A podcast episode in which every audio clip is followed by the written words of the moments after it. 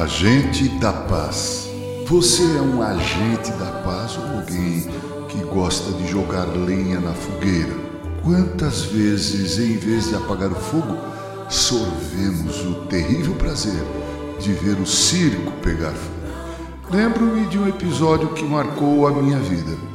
Certa vez, um pastor de uma igreja contendeu com o conselho da mesma.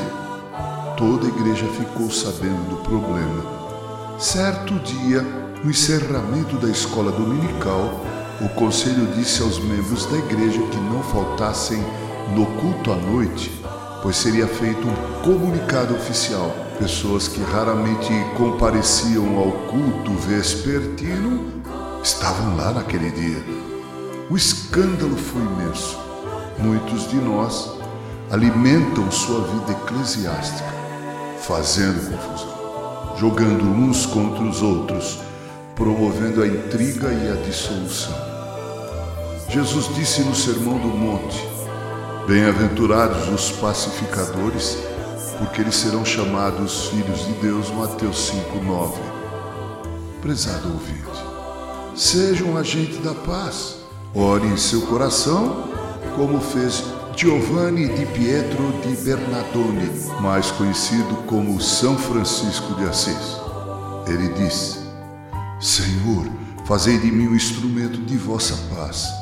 Onde houver o ódio, que eu leve o amor, onde houver ofensa, que eu leve o perdão, onde houver discórdia, que eu leve a união, onde houver dúvida, que eu leve a fé, onde houver erro, que eu leve a verdade, onde houver desespero, que eu leve a esperança Onde houver tristeza, que eu leve alegria. Onde houver trevas, que eu leve a luz.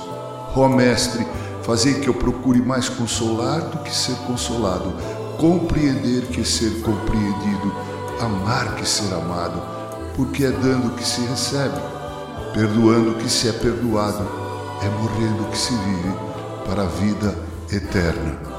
Sugiro, prezado ouvinte, que evitemos a altercação que oremos a Deus pedindo que Ele nos faça menos iracundos. Dizem que muitas vezes precisamos contar até dez, mas é melhor ainda contar tanto quanto for necessário para que não tornemos o problema maior do que ele já é. Jesus nos ensina à medida em que ele não apenas instituiu a paz entre nós e Deus o Pai, como foi exemplo de como devemos viver e nos relacionarmos até com aqueles que nos ferem e nos desprezam. Com carinho, Reverendo Mauro Sérgio Aiello.